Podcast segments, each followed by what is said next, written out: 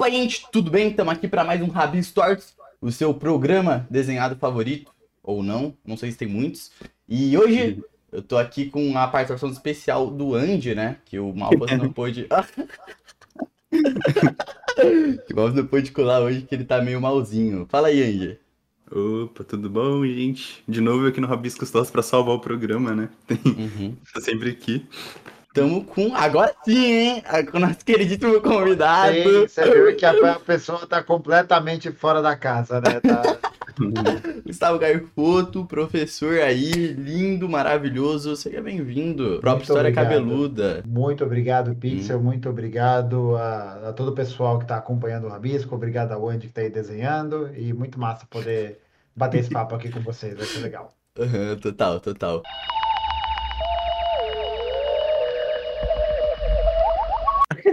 A gente começou de novo. É isso, tá? Isso, começou 3, de novo. 3, 2, 1 e. Opa, gente, tudo bem? Aqui meu convidadíssimo Gustavo Garfoto, viu? Professor, historiador, tá? Aí com seu canal no YouTube sobre, né? Ele fala sobre pautas comunistas e socialistas de forma de react em suas lives no suas lives na Twitch e de lá sai os cortes no YouTube. E e é isso, é história isso. cabeluda. É história cabeluda, é isso. E tem é vários podcasts com ele também que são, são, são bons. É isso. Eu gostei, foi uma boa apresentação. Achei uhum. que foi. É só o Gaiofato. Gaiofato. É porque você chamou ele de ga, ga, Gaio... Gaiofuto. Gaio... Gaiofuto, Gaiofuto. Ele Gaiofuto. chamou no Gaiofuto. Gaiofuto. Gaiofato. Puto, Meu nome é Gaiofato Pixel, isso. Já passou uma imagem ruim já, tá ligado? Já não, não, mal. que VD, que VD, mano. Pô, como é que é, fala? Foi, foi, no começo, foi no começo, mas eu fiquei sem graça de corrigir. Falei, ah, toca o barco. Não, ó, em minha defesa, em minha defesa você falou que o, o Andy que desenha. Pô, foi mal, desculpa. Eu não sei porque eu fiz essa associação. Perdão, perdão, perdão, perdão. Faça, faça autocrítica aqui, faça autocrítica. Pronto. Todo você fala nas lives é um gimo. Riquíssimo. Um gimo rico. Gimo rico, exatamente. É, bom, é isso. Eu queria pedir pra vocês deixarem o like e comentar, né? O Rabis voltou essa semana, estamos meio atrasado para voltar com o canal em 2023, mas é isso. E valeu, valeu, Gustavo, por estar tá colando. E, bom, eu posso começar dando a introdução aqui, ô Andy?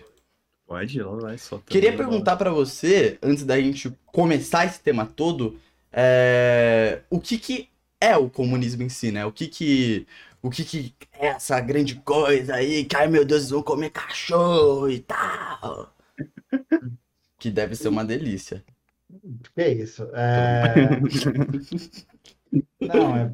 Bom, basicamente o comunismo é uma sociedade é, em que não existem classes sociais é, e que toda, todo o trabalho ele é socialmente compartilhado, ele é socialmente construído Uhum. Todas as pessoas têm acesso aos meios de produção, não existe Estado, é, uhum. e é uma sociedade livre da exploração do homem pelo homem. E é um modelo de funcionamento que só pode ser feito em escala internacional. Então, uhum. não existe, nunca existiu comunismo, né, no, no nenhum lugar, né, sobretudo no uhum. Brasil, nunca existiu nenhum, nenhuma forma que se chegou próxima de comunismo. O que a gente teve no mundo são experiências é, do socialismo real, né? Então, uhum. essas são as coisas que as pessoas geralmente confundem, né? Às vezes por inocência, mas muitas vezes por mau caratismo mesmo, e aí falam que isso é comunista, isso não é e tal. Então, sinteticamente é isso, né? O comunismo é uma sociedade onde não existem classes sociais, em que não existe é, formas de opressão do homem contra o homem, né? Uhum. Eu acho uhum. que basicamente é isso. Não é uma sociedade livre do sofrimento, é importante dizer isso, não é uma sociedade que todo mundo vai ser feliz, isso não, não tem como acontecer. Uhum, uhum. É, mas é uma sociedade em que boa parte das questões que são produzidas pelo sofrimento de caráter material não existiriam mais. Então, uhum. não sei se ajudou muito, não sei se foi muito enxuto, eu tenho, eu tenho medo de ficar falando, falando, falando, falando. Não, tem, e, é isso mesmo, isso, o é papo é aqui. Meus ouvidos. Uhum. É, mano, eu, eu queria entender melhor, tipo, como que você chegou na ideia, né? Tipo, como que te foi apresentado é, o comunismo, porque tipo, a gente aqui que tá do outro lado, é, é, que você tá meio que falando com, com inscritos e com pessoas que também acompanham, tá ligado? Esse movimento que tá acontecendo. A gente queria saber como que chegou até você, como que você meio que se tornou entre aspas, comunista, sabe? Como que você Sim. se interessou por esses assuntos, como que aconteceu? É, para mim foi um processo que começou quando eu estava no ensino médio, mas ainda de forma muito difusa, sem me declarar comunista, porque na verdade até 2015, mais ou menos, eu não curtia muito essa ideia, não. Assim, não é que eu não curtia a ideia, mas eu enxergava ela como utopia, como limitada, tal, uhum. não enxergava tanta praticidade desse processo. Para mim, meu primeiro contato com o socialismo é, não foi através necessariamente do socialismo mas foi através de um personagem do socialismo, que é o senhor Ernesto Che Guevara. Eu hum. tinha muita, hum. muita curiosidade né, de saber sobre a vida do Che, de toda a história da Revolução Cubana, um personagem mitológico e tal. É, e aí eu cheguei por isso, comecei a ler um pouco mais sobre e tal. Aí eu, né, um, momento revelações, né? É, a, em 2010, quando eu estava no colegial, eu gostava do PSDB. Gostava do José Serra, gostava dessa, dessas bosta tudo. É um moleque burro, né? Moleque burro dá nessas coisas. Então, ó, dá tempo, viu? Uhum. Você aí, jovem, que tá na juventude de Michel uhum. Temer, dá tempo de sair dessa, tá? Dá tempo. mas, aí, aí, mas aí foi basicamente isso. E aí, ao longo é, da universidade, eu fui tendo mais contato com a esquerda, tive uma visão um pouco mais progressista de todo o processo de formação político. É, e em 2015, quando eu, foi quando eu li Hegel e Marx pela primeira vez, é, e foi uma virada de chave mesmo, assim, foi um, sabe, um momento de uhum. vislumbrar uma outra realidade, uma outra possibilidade de mundo, mas o que me pegou nesse processo foi ter lido Lenin. Lenin foi algo que, que realmente pegou ali, ali que deu essa, esse sentido prático da coisa. Uhum. E aí eu comecei a estudar mais tal, e estou organizado, né? É, me considero marxista há mais tempo do que comunista, é, porque eu acho que tem esse, essa questão importante, né? Do comunista estar tá organizado um partido de vanguarda, tal, uhum. num movimento social, alguma coisa assim. Uhum. É, então eu sou comunista há uns três anos e marxista há um pouco mais. Uhum. Basicamente é isso. E eu vi você falando e tudo mais, e eu queria, tipo, te perguntar como faz para esse conhecimento, né? Porque a gente tem que é, fazer que esse conhecimento chegue a uma base, à classe trabalhadora, e há muitas pessoas que estão trabalhando e não tem muito não estão muito perto da política, né? A gente vê esse cenário no Brasil que pessoas não estão muito atentas à política e tudo mais, não chega esse conhecimento todo. É, qual que seriam as alternativas para isso deixar até de ser uma utopia e tudo mais na cabeça desses trabalhadores e chegar a esse conhecimento, né? Você falou que veio através dos livros e tal, mas para a pessoa que não não nunca chegou isso nela, sabe? E é e tem que ser meio que direcionado para eles. Deu para entender? Deu, deu, deu, deu sim. Acho que é fundamental a gente pensar que é, nós, enquanto marxistas-leninistas, temos dois trabalhos que são fundamentais, que são os trabalhos de agitação e de propaganda, né? Que são uhum. dois trabalhos que se encontram é, em momentos distintos da nossa, da nossa ampliação, né? Do nosso discurso e da nossa organização. O trabalho agitativo é o que você fala pouco e fala para muitos. O trabalho da propaganda é o que você fala muito, mas acaba tendo que falar para poucos, né? Uhum. Então é um esquema mais de pensar que são momentos específicos que pedem essas questões é, e a gente vive dentro de uma sociedade que a gente tem pouco acesso a conteúdo que seja de caráter comunista, né, ou que não seja anticomunista, essa é uma grande questão.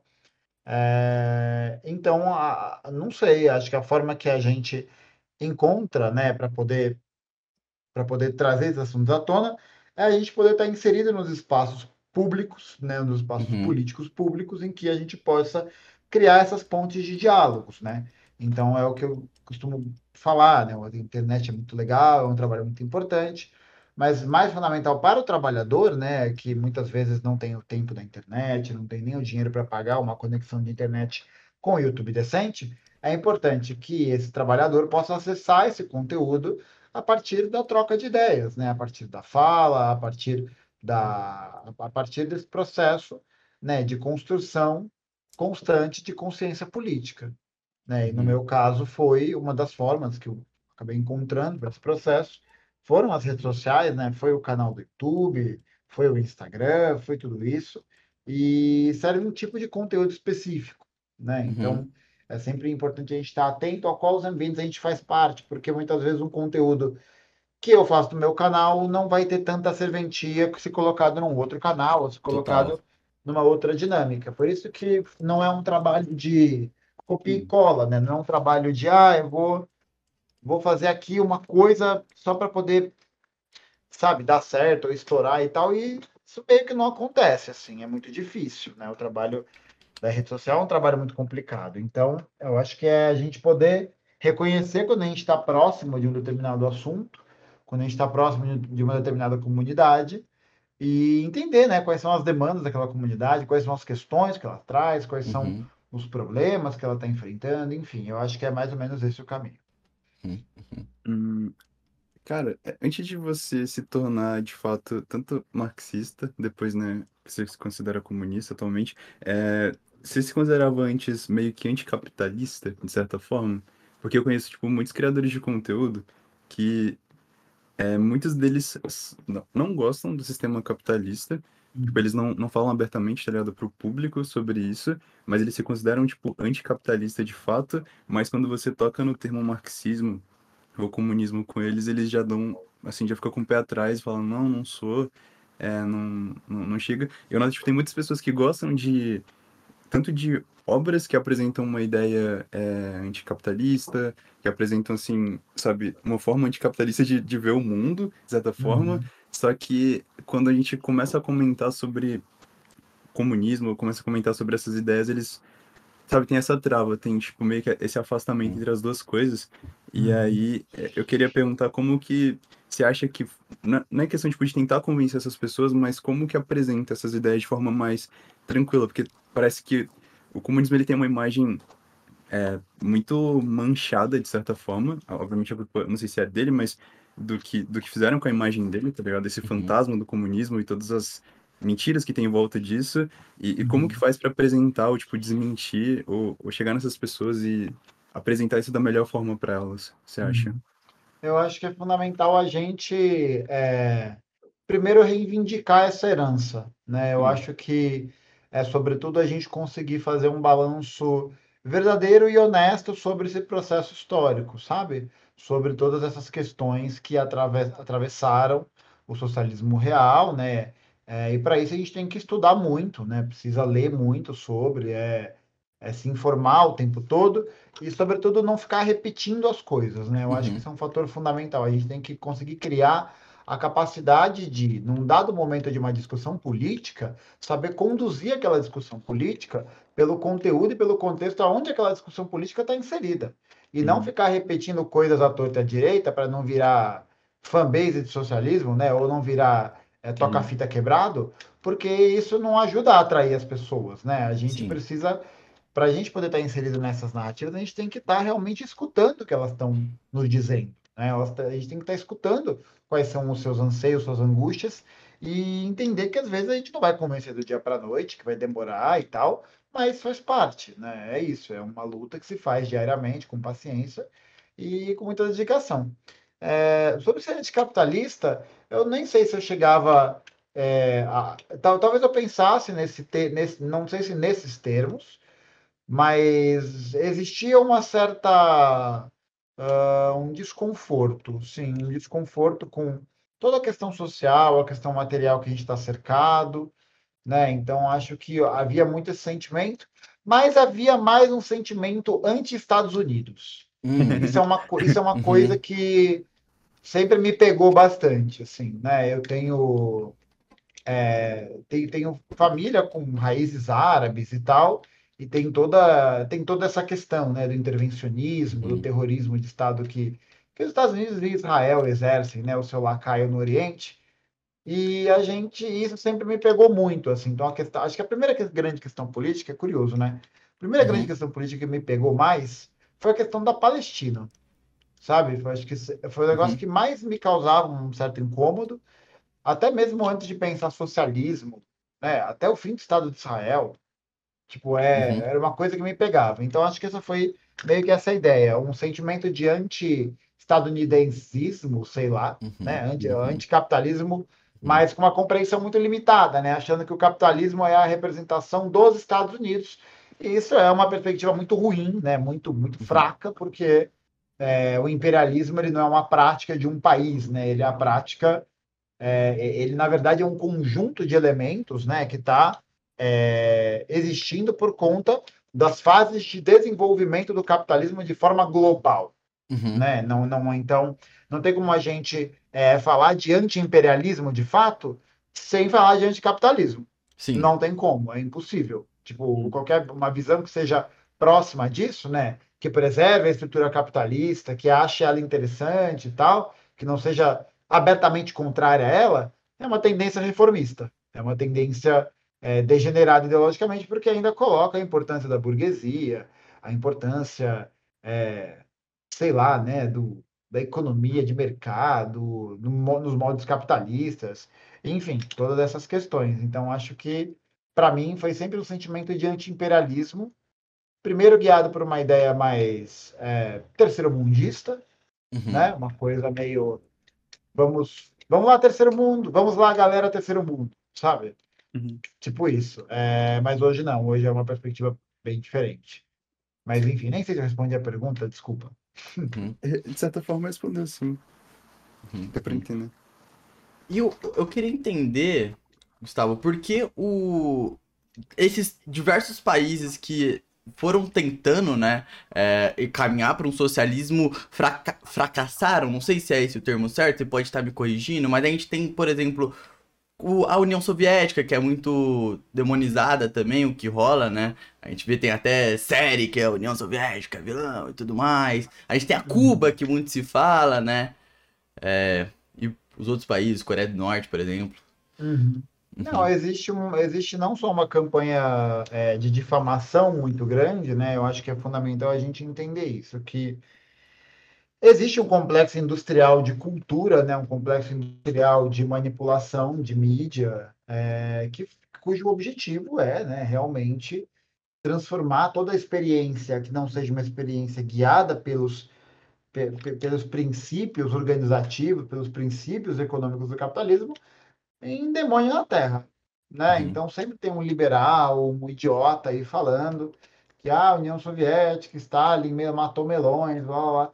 Só que tudo isso é fundamentado em um monte de linhas historiográficas que são muito problemáticas porque são mentirosas, né? Por uhum. exemplo, é, existe mesmo essa, é, essa necessidade de difamação, porque isso é muito importante para que a gente possa entender que o fim do socialismo real, da forma como a gente o conhecia, ele foi produto, né, justamente é, de uma vitória da classe dominante sobre a classe dominada, é, visando reimplantar seus, seus domínios, né? Nesse sentido, até a própria União Soviética, outras experiências, tiveram responsabilidade nisso no momento que elas vão, vão é, é, tendo tendências mais reformistas, né? Tendo tendências mais dialogáveis com as burguesias, né? O próprio, enfim, né? O próprio Dimitrov entra bastante nisso, é, sobre a frente ampla contra o fascismo. Mas, uhum. acho que são para pronto Mas é muito interessante a gente entender que eram países que eram constantemente embargados, né? eram países que tinham é, uma certa dificuldade em estabelecer vínculos comerciais e econômicos com outros países que não fossem do bloco socialista. Uhum. Né? Então, a gente vê o caso de Cuba, por exemplo. Cuba é um país que, durante a existência da União Soviética, conseguiu amplificar e aumentar o seu desenvolvimento industrial, sua autonomia, sua soberania, seu desenvolvimento técnico-científico. Mas é um pouco complicado, né? É um pouco complicado você ser uma ilha, né, que se, se especializou colonialmente na produção de açúcar, tabaco e café. E aí a União Soviética acaba, o, o Comitê de Ajuda Mútua Econômica acaba da noite para o dia, que era o grupo de países que Cuba fazia negócio. Fudido, né? Então acho que é importante a gente ter em mente que o socialismo real ele cai é, não como obra do acaso, né? Não é a obra dos quatro ventos, não é a obra uhum. do destino, né? Não, não tem nada disso.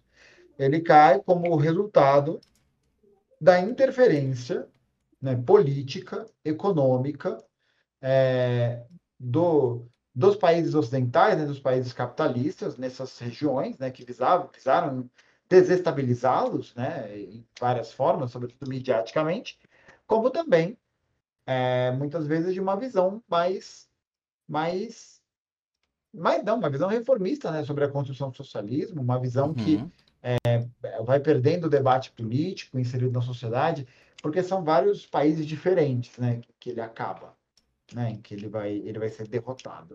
Uhum. Mas a gente pode perceber que o próprio Gorbachev, que é quem é, vai assinar a Glasnost, a Perestroika, era um grandíssimo. Desculpa. Era um, grande, um grandíssimo de um arrombado. Sabe? Era um arrombado porque é, era um traidor da Revolução. Tanto que o Gorbachev ganhou, né, Prêmio Nobel da Paz, foi reverenciado como uma das grandes personalidades do Ocidente. Né, um cara que teve seu saco puxado pelo Ocidente, porque representou toda a agenda né, política e econômica uhum. que fez com que o socialismo real caísse.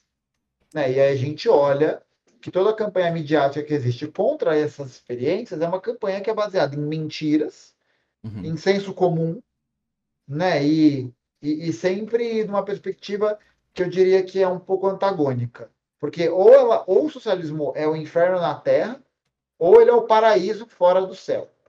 Uhum. Sabe? Então eu acho que é importante a gente entender que nenhuma das duas opções é boa. Nenhuma das duas opções nos serve. A gente precisa entender que a opção que nos serve é uma análise concreta material da realidade, que o socialismo é um tipo de sociedade que tem um propósito de vida diferente, ele serve a uma coisa diferente, ele tem um objetivo diferente. Então isso vai nortear todas as formas como a política, né, como todas as questões sociais e materiais são guiadas. Então, para o capitalista, é muito importante que você fale mal do comunismo num filme, num videogame. Né? Por uhum. quê? Porque a ideia dos caras é realmente é, dizer que, não, olha que bonito, mas que deturparam, e etc e tal. Sabe? A uhum. ideia é essa mesmo, é criar terrorismo midiático, terrorismo ideológico. Pô, a quantidade de jogo que a gente joga, até jogo de guerra, assim, que tem propaganda anticomunista. É o que a Treyarch e a Activision fazem nisso é putaria, viu, velho? Porra, Call of Duty Black Ops é um negócio. Um, nossa, é um hino anticomunista. É um hino anticomunista. E é um jogo do caralho, tá? Eu gosto muito. Mas, tipo, tem essa. É, com contradições, contradições. Mas, tipo, é, é um exemplo, né? Existe toda uma, uma, uma construção semiótica de imagem, de Sim. sensações, que tenta colocar ali os Estados Unidos, por exemplo, como os grandes vencedores da guerra, da Segunda Guerra Mundial, né? Os grandes, o grande responsável, o dia D. Pô, todo jogo do Call of Duty começa com o bendito desembarque no dia do dia D, na Normandia. Ninguém aguenta mais, sabe? Porque na Normandia já estava tudo tomado, estava tudo certo. E justamente por quê? Para não evidenciar qual que é o tamanho do sacrifício que países como a China ou a União Soviética fizeram para poder é, não só parar o nazismo, mas também perceber a necessidade de uma construção de um novo mundo internacionalmente falando. Uhum. Entende? Então, pô, Entendo. O único lugar que morreu mais gente do que na China, do que na União Soviética na Segunda Guerra Mundial, foi a China. Na China morreram 100, 25 milhões de pessoas, de 35 até 45, e na União uhum. Soviética 20 milhões. Dos Estados Unidos, foi um saldo de mortes de mais ou menos 300 mil soldados. E é claro, né, são tragédias, acho que é importante salientar isso, né? Não é que é foda-se, né? Na uhum. guerra são filhos, são filhos da classe trabalhadora que estão indo matar outros filhos da classe trabalhadora. Né? É, é o tipo de guerra que só o capitalismo poderia nos proporcionar. Uhum. É, mas é um número incomparavelmente menor, né? Não, não, tem, não tem muito o que dizer em relação a isso, sabe? E existe todo um esforço, né, para poder impedir com que esse tipo de coisa apareça na mídia para que sejam, né? Pô, talvez o socialismo não fosse tão ruim assim. As pessoas tinham casa, tinham comida, tinham a vida garantida, né? Tinham dignidade. Talvez elas não tivessem 17 sabores de iogurte, mas talvez você não precise de 17 sabores de iogurte, né? Definitivamente. tá não precisa. Pô, muito legal essas nove opções de papel higiênico. E você tem dinheiro para comprar alguma? Uh -huh, não tem, uh -huh. né? Não tem dinheiro para comprar o papel higiênico sabor menta, sabe? Uh -huh. não, não, não, não tem, assim. Então, o que, que é isso, né? A nossa dignidade é colocada como uma mercadoria, né? Na lógica que a gente está, na sociedade que a gente vive. Então, é outro objetivo de vida, né? Outra forma de enxergar o mundo que para os uhum. capitalistas é terrível, porque significaria o fim é, da existência do seu modo de vida, que é um modo baseado na exploração. Uhum. Uhum. Sabe? Então, acho que é, é toda, toda uma carga ideológica e política muito forte sobre essas questões que fazem parte do nosso cotidiano, né? A vida toda. Né? A gente escuta essa, essas groselhas a vida inteira, porque é um projeto, né? É um projeto ideológico, um projeto político, um projeto econômico, em todos uhum. os campos. Acho que é importante dizer uhum. isso. Não, é a coisa que a gente mais vê, né? Tipo, ah, é... pô, como assim, mano? Não, não vou poder comprar meu iPhone sem seguir nesse, nesse sistema, né? É, uma, é um bagulho mais cotidiano, assim, quando se trata desses assuntos, né? É, porque é uma coisa que é trazida muito pelo senso comum, né? Então, uhum. A pessoa acha que no comunismo, no socialismo, ela não vai poder consumir. Isso não é verdade. Porra, uhum. isso não é verdade. Não é, não é isso, né? O mercado, a existência de um mercado, de, de comércio, é uma coisa que antecede o capitalismo. Uhum. Ela não é do capitalismo. O capitalismo não foi algo inaugurado pelo comércio, sabe? Pela, não foi o capitalismo que inaugurou o mercado. Pô, você vai falar para mim que o reino de Ashum, no chifre da, do continente africano, no século X a.C., era capitalista? Pô, pelo amor de Deus. E os caras foram simplesmente a sociedade que inventou a moeda. Uhum, uhum. Sabe? A sociedade que primeiro fez fazer circulação de moeda. O reino, o reino de Ashum, por exemplo. Tem como dizer que o reino de Ashum, na África, do século X a.C., era capitalista? Não, né? Ele não, não, tem um modo de produção capitalista. E uhum. é um uhum. reino que praticava o comércio, era um reino que cunhou moedas, é um reino que atravessou continentes, que atravessou mares, sabe? Então, é entender que o socialismo ele não visa impedir com que as pessoas consumam. Claro, é fundamental que haja um repensamento sobre as nossas formas de consumir, né?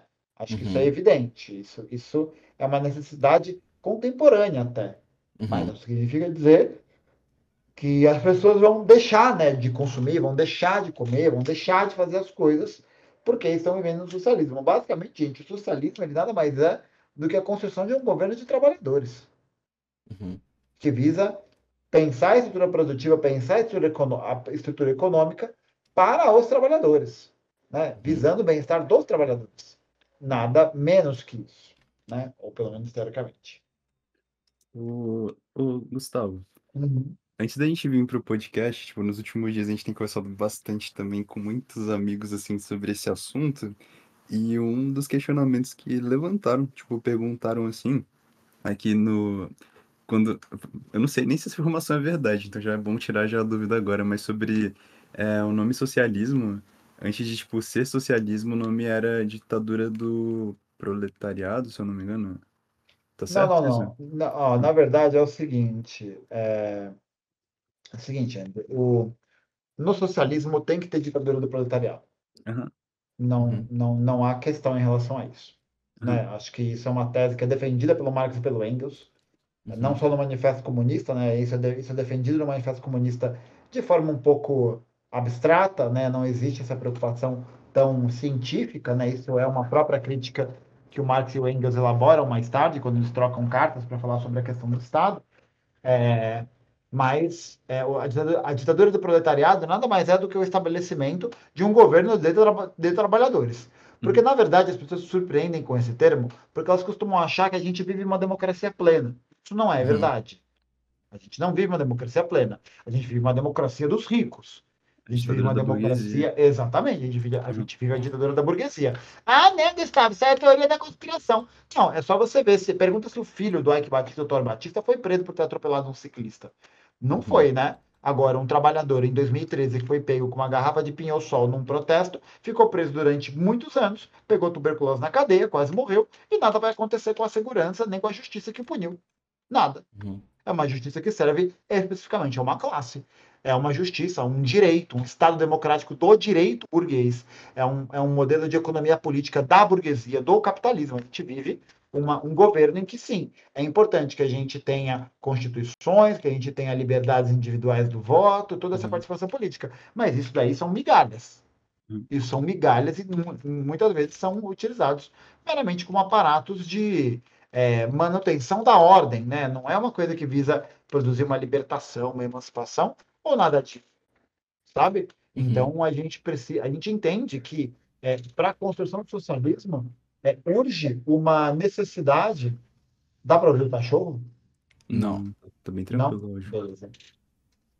Então, a gente, enquanto comunista, entende que para a gente construir o socialismo, urge uma necessidade também da implementação da ditadura do proletariado. Porque o que, que faria a ditadura do proletariado? Ela tomaria as decisões políticas dessa sociedade.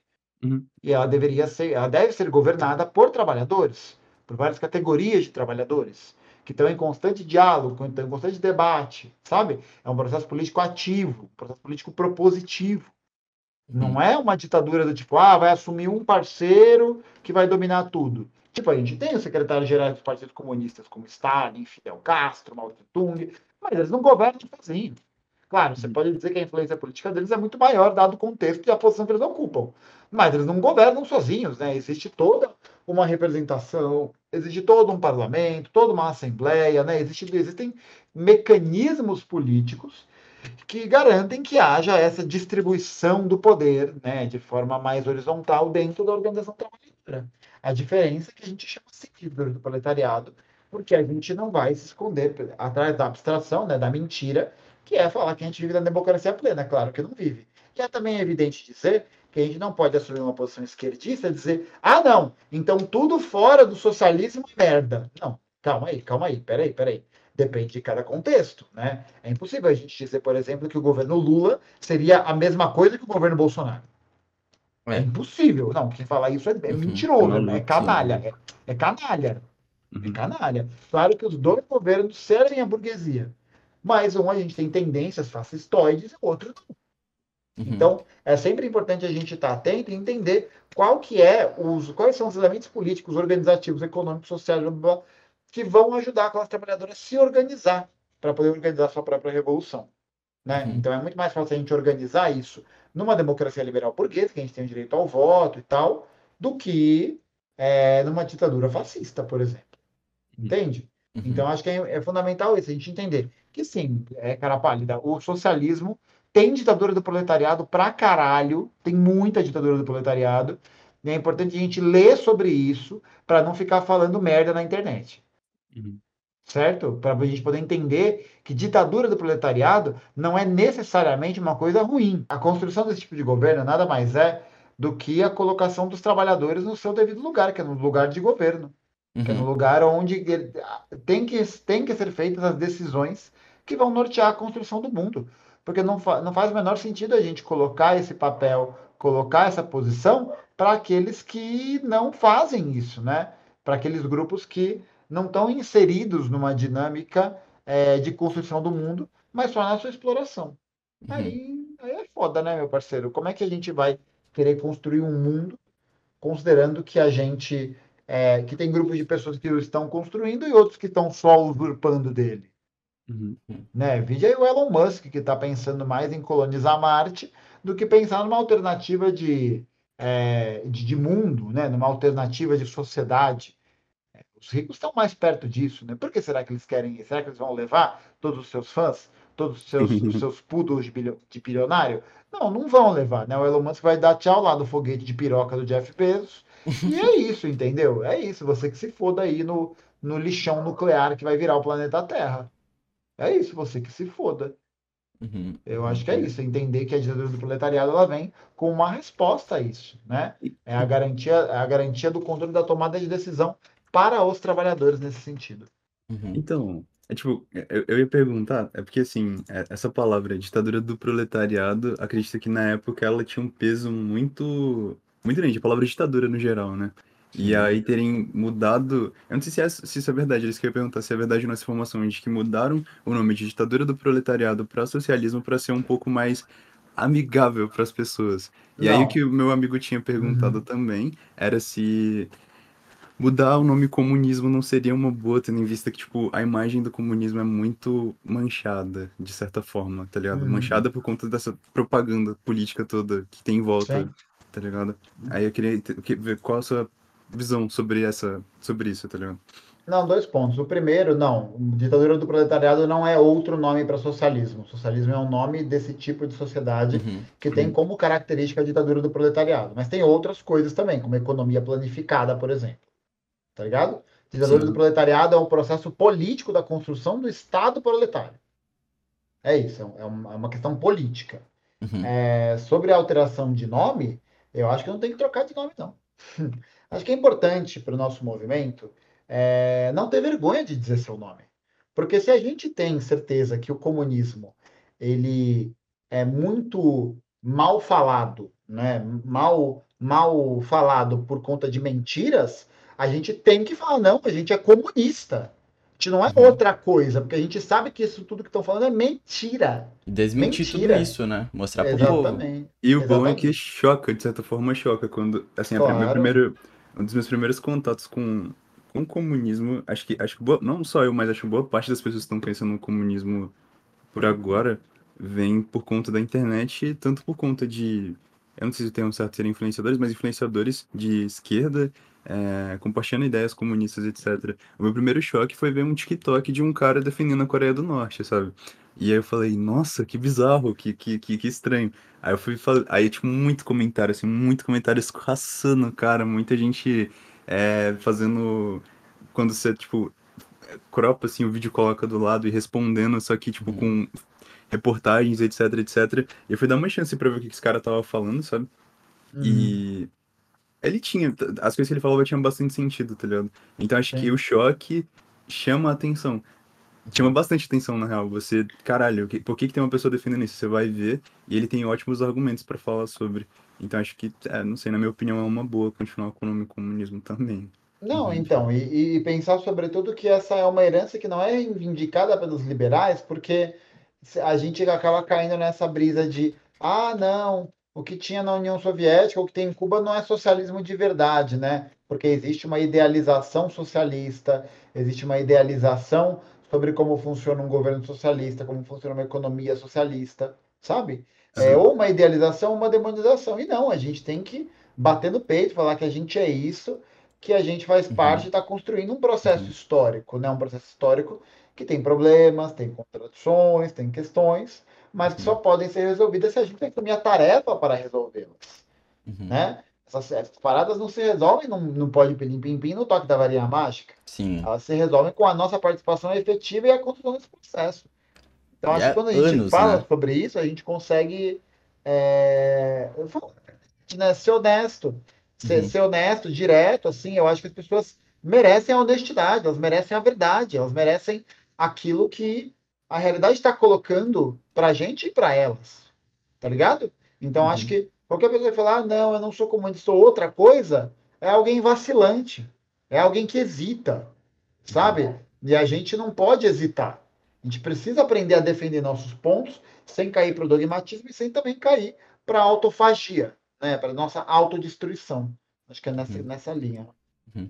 Pô, eu queria te perguntar, entrando, aí, entrando nessa discussão, é, sobre o, a questão escolar sobre tudo isso, né? Porque eu acho que rola um processo aí que eu vi, tipo, meus outros amigos, por exemplo, falando que durante quando estudou história, demonizava muito a questão do comunismo, né? Não existe, não existe essa, essa neutralidade. Eu, por outro lado, que nem o Andy falou que a, as primeiras experiências que ele foi tendo foi com esse choque de realidade. Eu tive um professor, dois professores, né? Tanto meu professor de história e de geografia. Eles eram do lado mais da esquerda e comunistas, assim. Então, uhum. tipo, eles falavam mesmo na cara tapa e tudo mais, e sempre rolava debates na escola pra gente discutir esses dois lados, né? É, você como, até, até como professor, né, e, e deve ser um assunto recorrente para você, como você enxerga que a escola deveria se portar para apresentar esses assuntos, sabe? Sim, é, a escola segue uma matriz é, curricular, sabe? Uhum. Então você tem toda, todo um direcionamento que vem, né, do, da, do Ministério da Educação e tal, e é importante que a gente possa estar tá atento nessas lutas dessas questões curriculares, mas entender também que a escola é o espaço de formação hegemônica da, da ideologia dominante, né? Uhum. Então é na escola, a escola ela é feita para poder domesticar os trabalhadores, para poder domesticar as crianças, deixar, mandar elas ficarem quietas, mandar elas fazerem lição de casa e o cara da quatro, para que elas possam reproduzir todas as dinâmicas sociais uhum. capitalistas, porque a escola foi, né, de certa forma, uhum. desse modo que a gente conhece, uma invenção para o capitalismo, né? Visando garantir a manutenção do capital, garantir a manutenção da existência do capitalismo como um todo, uhum, sabe? Uhum. Então é, é fundamental que a gente entenda que a gente pode, enquanto sujeito individual, estudar, trazer outras coisas, trazer outros conteúdos, mas entender que isso não pode ser resolvido dessa forma. Não tem como ser resolvido dessa forma, sabe? Para gente, pra, a gente precisa se organizar para poder lutar, para lutar para que haja a aprovação de conteúdos que possam falar sobre isso, mas também a gente entender que esses conteúdos provavelmente não vão ser aprovados, né? Porque eles representam uma luta contra a hegemônica, eles representam uhum. uma luta contra uma dominação. Então, é meio complicado cobrar esse lugar da escola, porque a escola não se propõe a isso, uhum. enquanto instituição, né? Ah, mas tem a escola do meu primo que ensina para ele. Tudo bem, tudo bem. Existem escolas que têm essa pegada diferente, mas são poucas, né? São escolas geralmente para grandes elites, são escolas muito caras, então, é uma coisa que fica complicada, né? Então, acho que a gente faz um trabalho duplo, né? Ao mesmo tempo que, enquanto educador, a gente está ali fazendo esse trabalho de base, trazendo outros conteúdos, outras coisas, tal, é, a gente também garantir para essas pessoas o acesso é, para elas de conteúdos que sejam de outras categorias que estão em outros espaços, não só na escola. Uhum. E aí a uhum. gente vai introduzindo aos poucos, falando sobre isso, mas sobretudo promovendo um debate político, né, gente? Eu acho que isso é o mais importante de tudo. Não é a gente chegar e achar que a gente tem, é detentor da verdade, né? Porque é detentor da verdade. Não, não, a gente não pode ter essa postura é, presunçosa e elitista, né? Uhum. De que, ah, eu sei muito mais que o outro, então o outro tem que me escutar porque eu sei a verdade. Vai a merda, né, cara pálida? Ninguém gosta de ser palestrado. Essa é a verdade, né? Ninguém uhum. gosta de receber palestra na vida. Então é fundamental que a gente possa, mais uma vez, né, estar tá atento às demandas das pessoas, entender quais são as angústias do que elas estão trazendo e, e, e nesse papo a gente conseguir é, produzir, né, debater mais essas questões de forma aberta, honesta, clara, etc. Então. Uhum, uhum, perfeito. Eu queria entrar, né? A gente entrou até nesse, nesse lance do, do, do como você ter. É porque assim, eu acho que é importante também. É, eu não sei, né? Uma pergunta. Se você acha importante se criar hábitos comunistas também, que nem vocês falam muito sobre o consumo consciente e tudo mais. É, como aplicar isso no dia a dia? Como, tipo, você chegar mais perto desse lado e até de um lance psicológico passar isso para as pessoas, tipo, não sei, deu para entender mais ou menos? Uhum, deu, deu, deu. Uhum. Acho que são duas coisas, né? Primeiro, os hábitos de consumo, apagar a luz, desligar a água no banho, sei lá, qualquer porra assim, não são comunistas, né? Uhum. Eu acho que é importante a gente dizer uhum. isso primeiro, né? Eles sim, são sim. hábitos do consumo uhum. consciente, só, né? Uhum. É, mas, é, mas é muito importante a tua colocação, Pixel, porque a gente pode, a gente ficou tanto tempo na merda com o Bolsonaro, com todas essas questões, que a gente se acostumou hoje em dia a muito pouco. A gente acha que fazer muito pouco já é o suficiente. Que a gente pode admirar qualquer pessoa que fale que ah, né, é o fascistas antifascistas, sabe? É uma coisa assim. É, uhum. A gente não tem como bancar né, essa situação toda né, nesse grau. Né? A gente não tem como fazer isso. Agora, o que a gente pode eventualmente estar tá ajudando a construir é, é, uma, é uma consciência a partir do exemplo, sabe? Então, uhum. eu acho que é o exemplo de como a gente trata as pessoas, é o exemplo de como a gente se dispõe ao debate político, é o exemplo de como a gente consegue se comunicar, da forma como a gente se comunica, de como a gente agrega. Eu acho que a melhor forma de aprender, gente, é a partir do exemplo. É a melhor escola que existe. Porque a pessoa que é a pessoa que, que atua de uma forma específica, que está agindo de uma forma específica, ela está mostrando na prática a verdade de onde ela está submetida. Né? A prática é o critério da verdade. Então, uhum. se eu uhum. fico falando para as pessoas fazerem uma coisa, mas eu vou lá e faço outra, merda, né? Ou uhum. se eu fico falando, ah, gente, vocês têm que ter é, afeto pelas pessoas, têm que é, é, estar de boa com elas, ajudá-las tal. E aí eu sou uma pessoa que eventualmente é grosseira ou é babaca, Sabe? Uhum. Esse é o tipo de coisa que não pode acontecer. Um militante comunista não pode ter nenhum tipo de desvio nesse sentido. É entender também que isso é um processo de construção contínua, né? Isso não vem da noite para o dia, mas é um processo de compreensão de que a gente não pode repetir machismo, a gente não pode repetir LGBTfobia, não pode repetir machismo, não pode repetir misoginia, não pode falar nada dessas coisas. Uhum. Porque é entender que a emancipação humana ela é uma emancipação não só da ordem econômica e da ordem política, mas também da ordem social. Portanto, para a gente poder pensar numa outra sociedade, numa sociedade socialista, é preciso que a gente pense numa outra forma de pensar o mundo. Entende? A gente uhum. tem que é, mudar a forma como a gente vive o mundo, como a gente ocupa os seus espaços, como a gente dialoga com eles. Né? É a formação de um novo homem. É a formação de uma nova humanidade. Uma humanidade que é pautada pela solidariedade, uma humanidade que é pautada pela escuta, pela ação, pela prática. Por tudo isso. Né? Eu acho que esses são elementos fundamentais. Uma cultura do exemplo, né? que, que que mostre para as pessoas mesmo, né? Uma cultura do exemplo, não para você mostrar por aí que você é um exemplo, né? A uhum. ideia não é você virar um chaveiro, né? um token do comunismo, mas tipo é você nas suas relações pessoais, nas suas relações interpessoais, fazer isso, né? Tratar as pessoas bem, fazer com que elas se sintam acolhidas, é, criar espaços que elas possam uhum. estar junto, né? Eu acho que é, eu, eu acho que sinteticamente é isso. Uhum, uhum. Não, per- perfeito, perfeito. É, eu, tipo assim, eu vejo que é, é, te- se teve uma construção, né? é, Todos esses preconceitos que, que surgem, por exemplo, até estético e tudo mais, se criam por conta desse sistema capitalista todo, né? Que nem a gente tem o exemplo da moda, por exemplo, que acaba tendo, tipo, o, padrão de beleza ali. E a gente vê também o, a, a, questão racial também. Todas essas coisas que, tipo, tenta se colocar num lugar onde, tipo, sei lá, um, como as marcas e tudo mais querem que o bagulho seja moldado socialmente, né? Que acaba criando essa desigualdade de valores também, né? Sim. Não, total, né? Porque no, no final das contas, no capitalismo, o que acontece é que a vida se torna os objetos. É, então você luta para ter os objetos, as pessoas literalmente se matam para ter um telefone, para ter um celular, né? Uhum. Literal, isso literalmente acontece.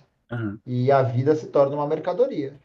Passível de descartabilidade, passível de morte, passível de extermínio, sem nenhum tipo de problema, sem nenhum tipo de questão sabe? Uhum. Então é isso. A gente pensar num outro modelo de sociedade significa necessariamente rever esse conceito. Uhum. Né? Acho rever. que a, as pessoas não conseguem fazer essa ligação, mas, é, sei lá, por exemplo, o ponto da escassez artificial que uma marca gera. É, por exemplo, eu posso produzir um bilhão de tênis da Nike, tá ligado? Que pô, eu tenho muitos amigos que adoram um Dunkzinho, tá ligado? Que adoram um Jordan.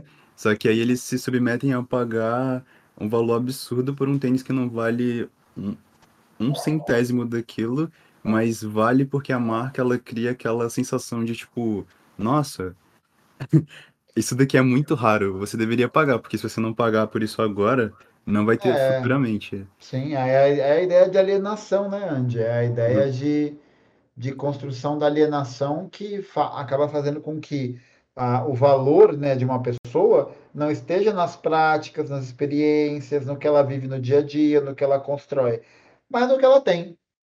Uhum, né? Porque se no final das contas o trabalho ele vai sendo alienado do, do, do trabalhador e você só pode obter o resultado do seu trabalho através da forma mercadoria, é a forma mercadoria quem dita as regras do jogo. É ela que define se você é um sujeito digno de existência ou não. Né? A vida ela é norteada por esse processo, ela é atravessada pela mercadoria. Então, essa dinâmica de se pensar mercadoria é uma dinâmica que acaba fazendo o quê? Fazendo com que a vida perca o seu valor. Né? A vida humana, a experiência humana, a coletividade, ela perca seu valor em detrimento da construção de um tipo de individualismo, né? Da ideia do livre mercado, da livre concorrência, você lider... é, é uma seleção natural, né? A ideia é essa mesmo, é fazer com que as pessoas disputem entre si todos os recursos existentes na vida delas e, e com a falsa ideia de que eles são é, de que não tem para todo mundo, né? E tal, porque sempre quem fala isso é rico, né? Olha só que loucura. Uhum. Mas a gente tem é, toda, toda essa dinâmica e aí a gente vê que tipo de sociedade é essa? Uma sociedade que olha os deslizamentos estão acontecendo no litoral norte de São Paulo e está cobrando 93 reais o litro da água. Uhum. É Cara, se isso não pega uma pessoa, a pessoa tá morta por dentro. Uhum. Ela tá morta por dentro. Tá morta. E por que, que existe essa ideia? Porque é a lógica de mercado, é a lógica capitalista que permeia a mente das pessoas. Então, claro, né? O, o, o cara vai virar e falar: não, eu, eu posso lucrar um pouquinho mais. Ou a distribuidora vai virar e falar: não, eu posso lucrar um pouquinho mais, hein? É. E, tipo, entender isso, sabe? Que é, é sinistro. Não existe um serviço estatal de, de distribuição de água que seja efetivo para ter todas as famílias. Então, não depende da lógica privada, né? E a lógica privada tá cagando se as pessoas estão com sede, se elas estão desidratadas, se elas estão fodidas. A lógica privada quer saber de lucro. É para isso que ela existe. Ah, então parte do sistema ele gera essa apatia no ser humano, né? Tipo, ver uma Com pessoa, certeza. sei lá, passando fome na rua e não sente, né? É, é- é naquele nível de, tipo, não é nem que você não sente nada, é que você olha para aquilo e você trata como normal. Você Se olha não fosse aquilo e- nada. é hum, como se realmente, tipo, ok, é assim que as coisas funcionam e tá tudo bem, vamos seguir minha vida, tá ligado? É, tipo, É. é bizarro. é realismo capitalista no limite, né, cara? É isso, Uhum. tipo, é, é, a, é, é a eterna ideia da resignação, né? A ideia de que você não pode fazer nada, de que você não tem possibilidade de movimento, que você não tem escolha, que você não tem como Uhum. mudar essa perspectiva, né? E quanto mais a, a lógica do capitalismo ela avança, né, ideologicamente, mais ela vai atomizando o sujeito, ela vai deixando ele individual e menos você consegue olhar para o seu entorno. Uhum. É isso que acontece. Pô, é, então, eu, eu ainda tô, eu ainda tô, tipo, pensando como a gente chegaria a, de fato, esse comunismo. Porque eu, eu, eu olho assim, eu vejo que, tipo, as coisas estão acelerando, esse, o, a burguesia em si tem muito poder, é, tem muito poder, muito poder em todos os sentidos, e, pô, o mundo tá se fudendo a cada, cada ano assim, tipo, passa um ano, passou, tipo, a tecnologia avança muito e tudo mais, e vários problemas ambientais e sociais surgem, e parece que o tempo tá ficando escasso pra gente conseguir ter toda esse, essa parada natural de se criar uma sociedade mais adequada que pensa mais no social do que no individual, sabe? Co- Como, como tentar não ser pessimista e parar pra pensar, caraca, essa, isso daí é uma, não é uma utopia de fato, sabe? É, eu acho que é importante a gente é, entender que é justamente porque a gente não tem alternativa que a gente tem espaço para lutar, Uhum, sabe? Porque Uhum. se a gente não tem nada a perder, então a gente não tem nada a perder, né? Uhum. Se, se a gente está na merda, falar, ah, tá tudo uma bosta, então sim, é tudo uma bosta, né? Então a gente pode, a partir dessa grande bosta, pensar em fazer alguma coisa disso, né? Agora, é claro, o objetivo central é quanto mais essas questões materiais vão se deteriorando, menos o trabalhador vai tendo espaço de vida, ele vai tendo condições, claro que ele se resigna. Porra, quem não se resignaria? É muito difícil, né? É muito complicado. Por isso que é importante a gente continuar sempre alimentando e sempre estando presente nos espaços coletivos, de compartilhamento do sofrimento, de compartilhamento da alegria, porque aí a gente consegue entender que não é uma luta individual, mas uma luta da própria coletividade, né? Então, tipo, não tem como eu te responder isso, Pixel, de ah, como a gente chegaria no comunismo? Uhum, uhum, Não tem como eu te responder isso, né? Porque isso demandaria um, um tipo de precisão histórica de previsão que não só é impossível, como é idealista. hum, Como a uhum, gente precisa estar sempre é, é, prestando atenção no que quais são as demandas do momento, da materialidade, da- das relações, dos encontros, blá, blá, blá, não tem como a gente ter esse cálculo feito de forma prévia. Uhum, a gente não sabe quais vão ser as demandas, a gente não sabe quais vão ser as condições. Tem uma série de coisas no meio desse caminho, né? Uhum. Que, que, que, que criam esse, esse elemento da gente é, botar os pés no chão, né? Da gente entender que as coisas têm seus momentos, que a gente tem que saber a hora de avançar, de recuar, e saber a hora. E, mas está sempre guiado por esses princípios, né? Pelo princípio do marxismo-leninismo e também pelo princípio da construção do socialismo uhum, né? E entender que o que vier disso é resultado do nosso trabalho, do nosso trabalho político, do nosso trabalho é, de organização, do nosso trabalho de movimento. Não vai vindo nada. O socialismo que a gente construir vai depender do trabalho, que do trabalho político e da qualidade do marxismo que a gente coloca nele. uhum, É isso. uhum, uhum. Perfeito. E para quem se interessa e, e quer o, esse saber mais sobre esse conhecimento, é onde procurar? Qual seria a introdução a todos esses. É, a todos. O comunismo, socialismo e por aí vai, sabe? Tipo, uhum. pro jovem que. Acho que eu, eu, eu gosto de dizer primeiro, é, que uhum. não tem como a gente chegar num conhecimento é, total e absoluto a partir da leitura de um livro ou lendo uma coisa uma uhum. vez. Né? Porque da mesma forma como a rea... é, porque da mesma forma como a realidade ela vai se alterando, a nossa percepção sobre as coisas também se altera. Uhum. Então, o Gustavo que leu Lenin em 2015 não é o mesmo Gustavo de agora. Portanto, o Lenin não vai ser o mesmo na minha interpretação, entendeu? Uhum. Não que hum. há, mas não que haja um campo da gente deturpar o que o autor está falando, né? Uhum. Como sei lá, é, por exemplo, é, Marx não era anticapitalista. Não, mentira, Marx era anticapitalista. Uhum. Ele escreveu um livro sobre isso, chamado Manifesto Comunista. Uhum. Ele era anticapitalista, ele se mobilizava nessa direção. Agora, é, como que a gente pode mudar, essas, mudar esse, esse entendimento, essa compreensão do texto, né? Uhum. Então até para agregar, né, na sua. Claro, mas, mas, quem fala, quem fala que entendeu tudo é porque não entendeu nada, uhum. ou tá pagando, ou tá pagando de gatão, porque é, é, mas é verdade, porque tipo é, não tem como a gente entender todos os textos na sua integralidade. Sim. Sempre há uma lacuna, né? Então, o primeiro ponto é esse. Para quem está entrando nisso, está condenado a estudar. Está condenado a ler. Está condenado a fazer isso. Uhum. E tem que fazer toda, todas as vezes. Ler, ler, ler, ler, rachar o coco. Não tem muito o que fazer. É a chave, não, né? O conhecimento. Não tem o que fazer, assim, exatamente. O José Martí, o, o, o pai da independência cubana, diz: Un pueblo sin, un pueblo sin cultura não é um pueblo livre. Não, um povo sem cultura não é um povo livre. Uhum. Né? Porque, ele, porque ele precisa dessas ferramentas de compreensão da realidade. Mas é um processo né? que demanda tempo. Então, tem os meus vídeos, os vídeos do Ian e tal. Mas é muito uhum. importante que as pessoas também leiam, né? leiam os arquivos, está tudo marxist.org. Lê Lênin, não precisa nem ler o Manifesto Comunista, vai lendo as coisas aos poucos, sabe? Vai lendo. Eu gosto de ler primeiro os comentadores, dá uma olhada no canal do Jones Manuel. Tem um site que eu tenho um curso também, o Classe Esquerda, que tem vários cursos introdutórios em relação ao marxismo, à União Soviética, a Hegel. Então são ferramentas, né? Mas é um processo constante de leitura e de, e de criação, né? Então, eu acho que a dica que eu dou é essa, entender que você vai ter que estudar. Não uhum. vai ter jeito, às vezes você não vai entender nada, mas você pode ler esse texto com um amigo, é, comentar alguma coisa sobre isso. E importante também entender que, estando organizado né, dentro de um partido ou do movimento social, o compartilhamento da leitura ele fica muito interessante, que você passa a ter ideias que vão se oxigenando cada vez mais. Eu acho que é mais ou menos por aí. Acho que é por aí.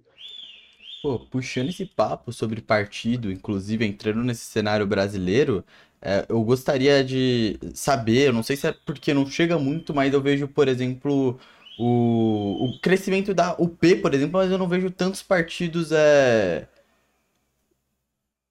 comunista, socialista, tipo, muito assim, é, é, como podemos dizer, relevância, pode-se dizer, tipo, a lista no, em, em alta sempre, por aí vai. Tipo, eu queria saber mais sobre, sobre esse cenário é, político brasileiro, né? Sobre esses partidos, tipo, como, como chegar neles, quais são oks, bons, não sei, deu para entender mais essa linha, tipo, quase um introdutório, talvez, sabe? Não sei se tu, tu teria a resposta para isso, não sei. É, olha, eu, eu não sou da UP, né? Eu sou uhum. do PCB. É, não sou nem do PCB, na verdade. Eu sou organizado, eu sou um militante da unidade classista, mas estou organicamente próximo do PCB. É, a grande questão é que os partidos comunistas, né, e sobretudo o PCB, que está aí na joga há muito tempo, é, é um partido que sempre foi historicamente perseguido. É um partido que passou mais tempo, nos seus 100 anos de história, na clandestinidade do que na legalidade. Uhum. Entende? Então, é, é um partido que sempre enfrentou muita resistência por parte da classe burguesa e de seus aparatos de repressão em crescer. E é um partido que não tem um objetivo e um caráter eleitoreiro. O objetivo do, do PCB não é ganhar a eleição, sabe? O objetivo do PCB é fazer a Revolução Brasileira, é fazer a Revolução Socialista. E se entende que disputar os espaços políticos, né, os espaços públicos políticos, seja uma tarefa fundamental nesse processo, uhum. porque garante a gente acesso, visibilidade, é, sabe, ganha uma certa notoriedade. Uhum. É, a gente a gente tem como elemento central tentar disputar esses cargos também é, e, e, sobretudo, pautar o debate. Eu acho que esse é o, essa é a questão mais fundamental do nosso tempo, assim, a gente conseguir ser o detentor do debate, né? A gente que coloca as cartas na mesa, traz as questões e mostra o, o monstro debaixo do tapete, que é o capitalismo. Uhum. Né? É fazer esse tensionamento, e para isso a gente tem que, de volta naquela questão, né? A gente não pode ter medo de dizer nosso nome. A gente tem que falar que aqui a gente veio, quem somos nós, esse tipo de coisa. Entrando nisso mesmo, tipo, que a gente teve esses, esses quatro anos de inferno, né? E teve, porra, uhum. esse ano eleitoral que foi puta que pariu né? Uhum. Foi, foi loucura. E eu gostaria de entender, é... porque assim, que nem você mencionou anteriormente, o Lula ele tá servindo a classe dominante, né? É... Então, como ele ajudaria é, a classe trabalhadora sem, sem tipo, falar do ponto do ponto mais social do sentido pauta, levantar todas essas pautas mais é, ética, tipo, um, um sistema de governo que, tipo, ah, eu vou ajudar esse. Sabe? Não deu pra entender. Nossa, mano, confusão. Completamente. Me perdi completamente não, não, não. no fio. Não, não entendi. É, acho uhum. que a gente uhum. tem que entender que quem vai governar para os trabalhadores não é o Lula. Uhum. Quem uhum. vai governar para os trabalhadores são os trabalhadores. Ele, ele é só uma. Ele é um instrumento de ação da vontade Sim. dos trabalhadores. E para isso, somos nós, trabalhadores, que devemos colocar as questões em pautas, estarmos organizados nas ruas, organizados nos nossos ambientes políticos, para poder puxar o governo para a esquerda. Uhum. A, gente não pode, a gente não pode cair na ilusão de achar que o Lula vai conseguir construir esse apoio esse governo sendo apoiado pelo, pela União Brasil, pelo PL. A gente sabe que isso não vai acontecer. Né? A gente sabe que isso é uma cilada, que isso é um problema e que isso não pode acontecer, porque isso já aconteceu e a gente tomou um golpe de Estado uhum. né? em 2016. Então, acho que é, é, é importante dizer isso, que a gente vai estar tá lá apoiando o Lula quando ele tiver medidas que são pró-classe trabalhadora, e a gente vai estar tá lá para poder pressionar para que o Lula aprove medidas para a classe trabalhadora, para que uhum. ele pense políticas para a classe trabalhadora. Uhum. Mas quem assume esse protagonismo não é o Lula, não é a Janja, não é o ministro, não é ninguém. Quem tem que assumir esse protagonismo de luta, de ocupação do espaço, é a classe trabalhadora organizada nas ruas. Uhum. Eu acho que é isso, assim, sabe? Para a gente não confundir as coisas e não achar que o fato do Lula ter ganhado significa que acabou. É muito pelo contrário, só está começando. Esse pesadelo só está começando. O, o Gustavo, hum. é, tem, uma, tem uma parada que eu, eu sempre fico em dúvida, assim, que é, é, é eu vou falar bastante coisa agora, mas é, acho que vai, vai, dar para criar um raciocínio em cima disso, que é tipo, a primeira coisa que eu queria falar é que tem muitos criadores de conteúdo que adorariam, não sei se adorariam, mas gostariam, tipo, de abertamente falarem sobre comunismo, tipo, obviamente que adaptando ao conteúdo deles, da forma que eles falam, tipo, tem pessoas que falam sobre jogos que eu uhum. conheço que queriam citar sobre essas ideias, tanto em jogos que eles jogam, que tem, tá ligado? E, e apresentar essas ideias pro, pro público e etc. Só que eles têm bastante medo de perseguição política. Eu não falo, tipo, ai meu Deus, eu vi um cara na minha casa metralhar minha cabeça, tá ligado? Mas eu falo de, tipo, é, por exemplo, vou pegar vou, é, vocês que estão fazendo esse trabalho hoje na internet. Tipo, uhum. é muito estranho quando eu pesquiso, por exemplo, no YouTube é, História Cabeluda e me aparece a porra de um anúncio escrito Manual do Brasil. Por que socialismo nunca vai dar certo? Tipo, uma pergunta assim no título. Vocês sofrem perseguição. Tanto uhum. de pessoas que botam dinheiro em cima dessa porra pra, tipo, empurrar um monte de anúncio capitalista em cima do, do, do, do dos vídeos de vocês, como também tem muitos caras, assim, é, talvez relevantes de certa forma, que são do outro lado, que hum. perseguem vocês, tipo, tentam fazer, ai, vídeo resposta, só que, tipo, com mentira, ou, ou, sabe, falando sobre vocês 24 horas nas redes sociais, e, e etc. Tipo, como que vocês tanto lidam com isso e como faz pra, tipo, não é, não é não sofrer essa perseguição, mas como como sentir que vale a pena, tá ligado? Botar o pé na lama e entrar, sabe? Tipo, botar a mão na massa pra fazer alguma coisa. Uhum. Quem tem que saber quem se vale a pena ou não é se a pessoa está disposta a correr, não só correr esse risco, mas entender que ela não está fazendo isso para poder gerar view na Twitch, né? Uhum. É um trabalho, é um trabalho político, um trabalho político sério. Uhum. Então, tipo, não é, não é brincadeira, sabe? Não é, não é só palhaçada. Tem os pedaços, né, de divertimento, de descontração, mas é entender que isso tem um propósito político. Por isso que isso não tem como ser feito, né, de forma substancial e de forma forte, se essa pessoa não estiver produzindo um conteúdo e estiver organizada num partido marxista, por exemplo. Hum. Entende? Porque, dois pontos. Primeiro, nem tudo é sobre comunismo, né, gente? Eu acho que isso é um uhum. primeiro um ponto fundamental. Assim, a gente está vendo um hype da cultura sobre comunismo, sobre socialismo, sobre marxismo, mas a galera às vezes força a barra. Uhum. Sabe? Uhum. Existe uma certa forçação de barra para poder fazer passar esse hype. Acho que a gente tem que combater isso. Uhum. A gente precisa uhum. combater esse tipo de coisa, porque a gente não pode banalizar o nosso discurso nesse ponto. Eu acho que isso é uma questão. É uma questão fundamental, sabe? Então, tipo, pô, a pessoa, para ela poder falar sobre determinados assuntos, ela tem que ter um mínimo de estudo. Ela tem que ter uma carga de leitura.